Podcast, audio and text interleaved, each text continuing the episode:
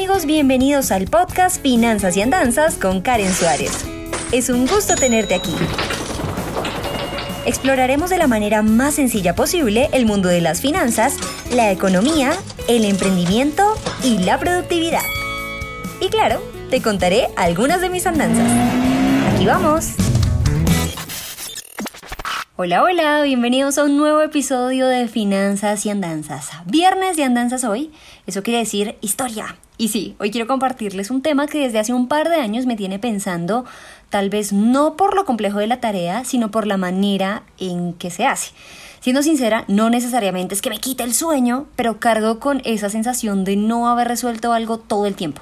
Cuando uno tiene una tarea y la envía o la termina o tiene una reunión y ya sale de, de ese encuentro, se siente bien, como que listo, uno termina. Pero esta es una tarea con la que seguramente cargaré el resto de mi vida. Ok, esto está sonando más trágico de lo que realmente es. Eh, cargaré con ella el resto de mi vida mientras me dedique a la generación de contenido en plataformas digitales. Es de esas tareas que debo hacer casi que diariamente o semanalmente y que aún después de llevar varios años no la he logrado automatizar del todo, resolverla o encontrarle el quid al asunto. Esta tarea, clave además para hacer que la comunidad digital sea fuerte y se sienta como una familia, es la de contestar dudas, comentarios, inquietudes y mensajes directos a través de redes sociales. Puede que sea una tarea adquirida, es decir, y, en ese momento imagínense haciendo unas comillas con, con mis dedos en el aire, no pasa nada, muy entre comillas, si dejase de contestar. Pero me pasan dos cosas cuando imagino solo la idea de dejar de responder. Primero, no me gustaría escribirle a alguien para que me dejen visto si confío en su contenido y siento que puede ayudarme. Y segundo, las personas real, realmente necesitan de una orientación. Al menos una pequeña hebra de donde puedan alar para encontrar respuestas y por eso es que contesto al menos los mensajes directos que llegan a mis redes sociales, que la mayoría de ellos son con dudas específicas.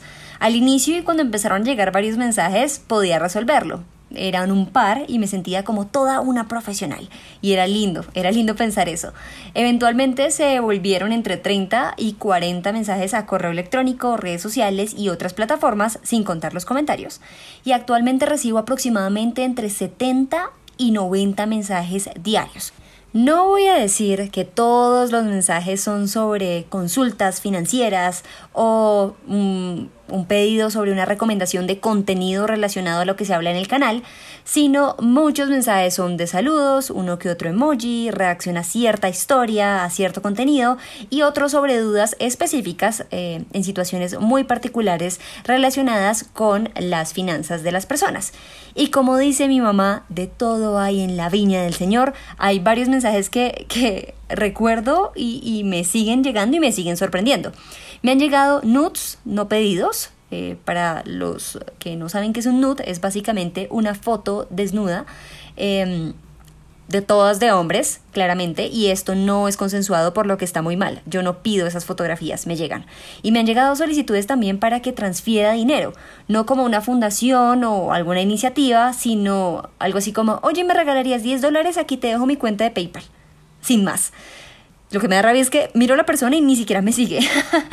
También ha pasado mm, con suscriptores que me pidió, un suscriptor me pidió que le comprara un celular, me envió el link de pago y me envió los datos de envío para que se lo comprara y se lo enviara. Y aunque todo esto parezca sorprendente, en realidad pasa y me sigue pasando.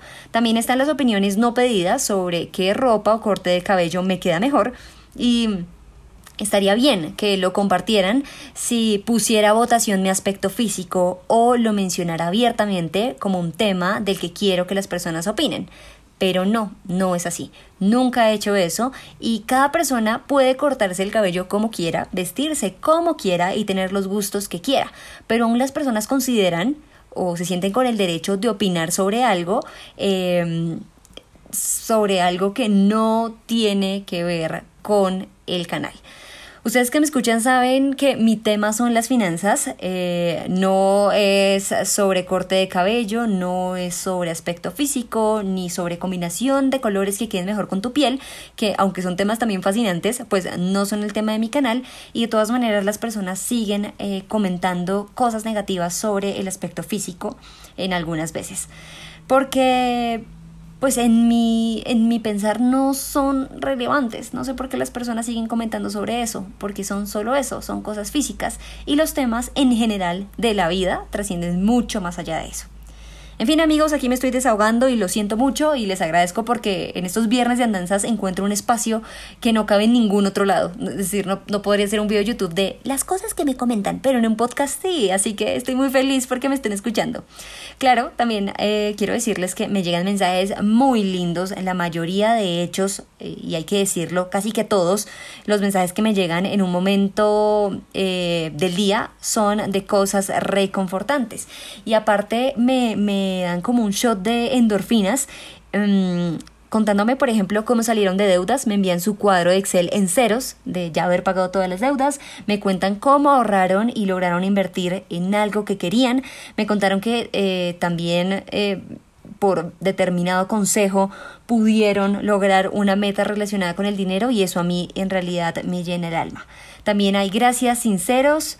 Eh, agradecimientos después de que contesto porque dicen no creí que me fueras a contestar em, y, simplemente también agradecimientos por el contenido que subo y eso esos pequeñitos instantes em, me recuerdan a las personas por las cuales hago esto que son ustedes para que encuentren una guía y esa pequeña hebra eh, de la que hablábamos al principio de este capítulo que todos necesitamos en un mar de información para tomar mejores decisiones.